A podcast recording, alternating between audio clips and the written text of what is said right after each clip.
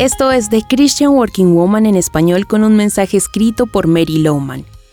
Vimos durante esta semana en nuestras historias de Fran y Jesús en el trabajo ejemplos de situaciones donde ella lucha con fijar límites en su vida, lo cual conlleva a mucho estrés innecesario, culpas falsas e incluso permite que otros no asuman sus responsabilidades. Yo debo admitir mi propia lucha con fijar y cumplir con límites aceptables. ¿Y tú? Casi siempre el desafío de fijar límites tiene que ver con un tema relacional.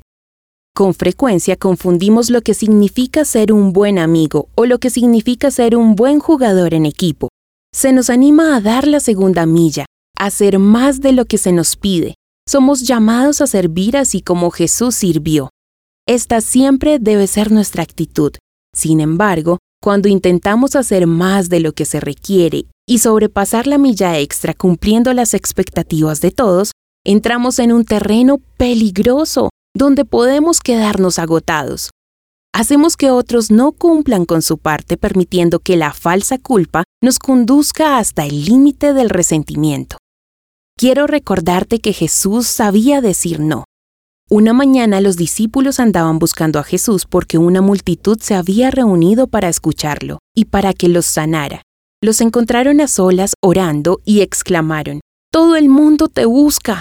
A lo que respondió, Vámonos de aquí a otras aldeas donde también pueda predicar. Para esto he venido.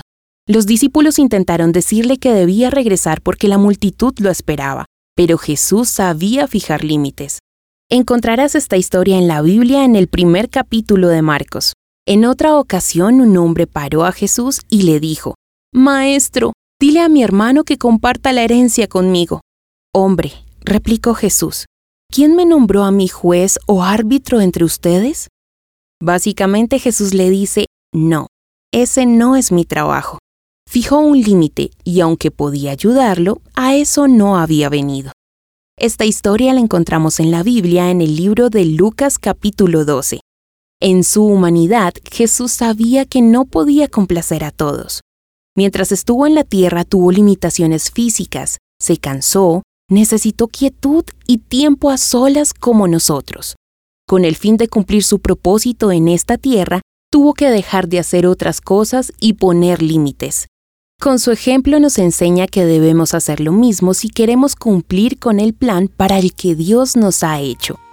Encontrarás copias de este devocional en la página web de christianworkingwoman.org y en español por su presencia radio.com.